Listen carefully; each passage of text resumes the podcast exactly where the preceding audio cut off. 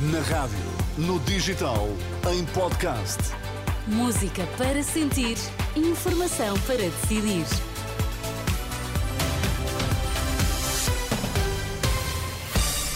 Pedro Queiro, vamos às notícias em destaque. Há mais de 120 mil alunos com dislexia, as escolas não estão preparadas para isso. O líder do Chega acusa PS e PSD de terem feito bullying à Procuradora-Geral da República.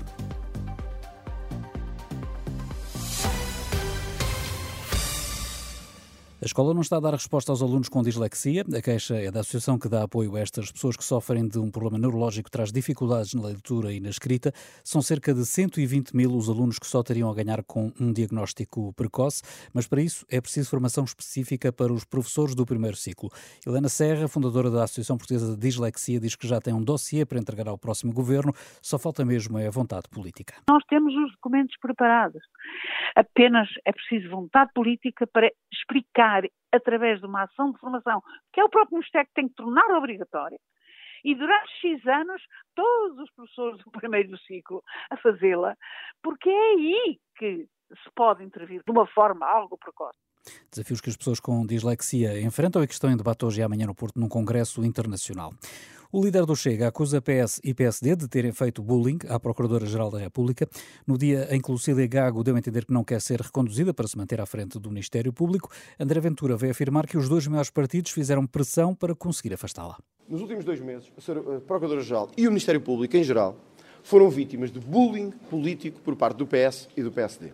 Eu não sei se o que levou a Sra. Procuradora a tomar esta decisão foi a perspectiva de que não haveria nenhumas condições políticas para continuar no seguimento do ato eleitoral que vai ser feito a 10 de março.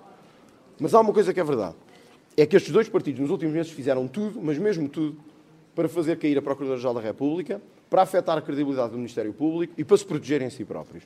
Declarações de André Ventura, a entrada de mais um jantar comício do Chega, esta noite em Vozela, no distrito, no distrito de Viseu. Na campanha eleitoral, a polémica do dia andou, no entanto, em torno das declarações do candidato da AD por Santarém e ex-presidente da CAP, Eduardo Oliveira e Souza, disse ontem à noite que a agricultura tem sido prejudicada por falsas razões climáticas, o que motivou reações, em especial à esquerda.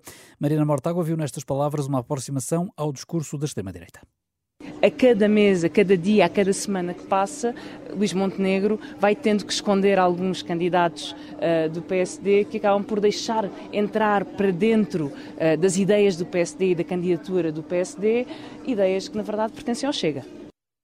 Também Inês Sousa Real, do PAN, aproveitou para renovar críticas à Aliança Democrática. A Aliança Democrática não serve aquilo que são as preocupações e os anseios do país em matéria quer de alterações climáticas, quer também no âmbito da proteção animal, porque eu recordo que para além dessas alterações negacionistas uh, por parte de Oliveira e Sousa, também tivemos declarações em que são feitas analogias com as touradas, aí só demonstra que a Aliança Democrática quer trazer um revivalismo inaceitável à luz dos valores do século XXI. Luís Montenegro optou por dar a mão a um conservadorismo e fazer uma campanha digna dos tempos de 1970. Já ao início da noite, em São João da Madeira, o presidente do PSD, Luís Montenegro, voltou a ser questionado sobre as controversas declarações de Oliveira e Sousa. O que nós dizemos é que tem de haver equilíbrio entre a preservação da biodiversidade, entre tudo aquilo que é a salvaguarda dos ecossistemas, com a vida das pessoas, com a vida do país. Nós temos que ter agricultura. A AD que fecha o dia em Santa Maria da Feira com um comício em que participa Durão Barroso. As greves nos comboios vão regressar para a próxima semana. Os trabalhadores da Infraestruturas de Portugal voltam a parar entre a próxima terça e quinta-feira. Como tem sido o hábito, prevêem-se fortes perturbações na circulação da CP e da Fertagos, embora tenham sido decretados serviços mínimos. Quem já tenha comprado bilhetes para comboios eh, de médio e longo curso pode obter reembolso ou trocar por outra data.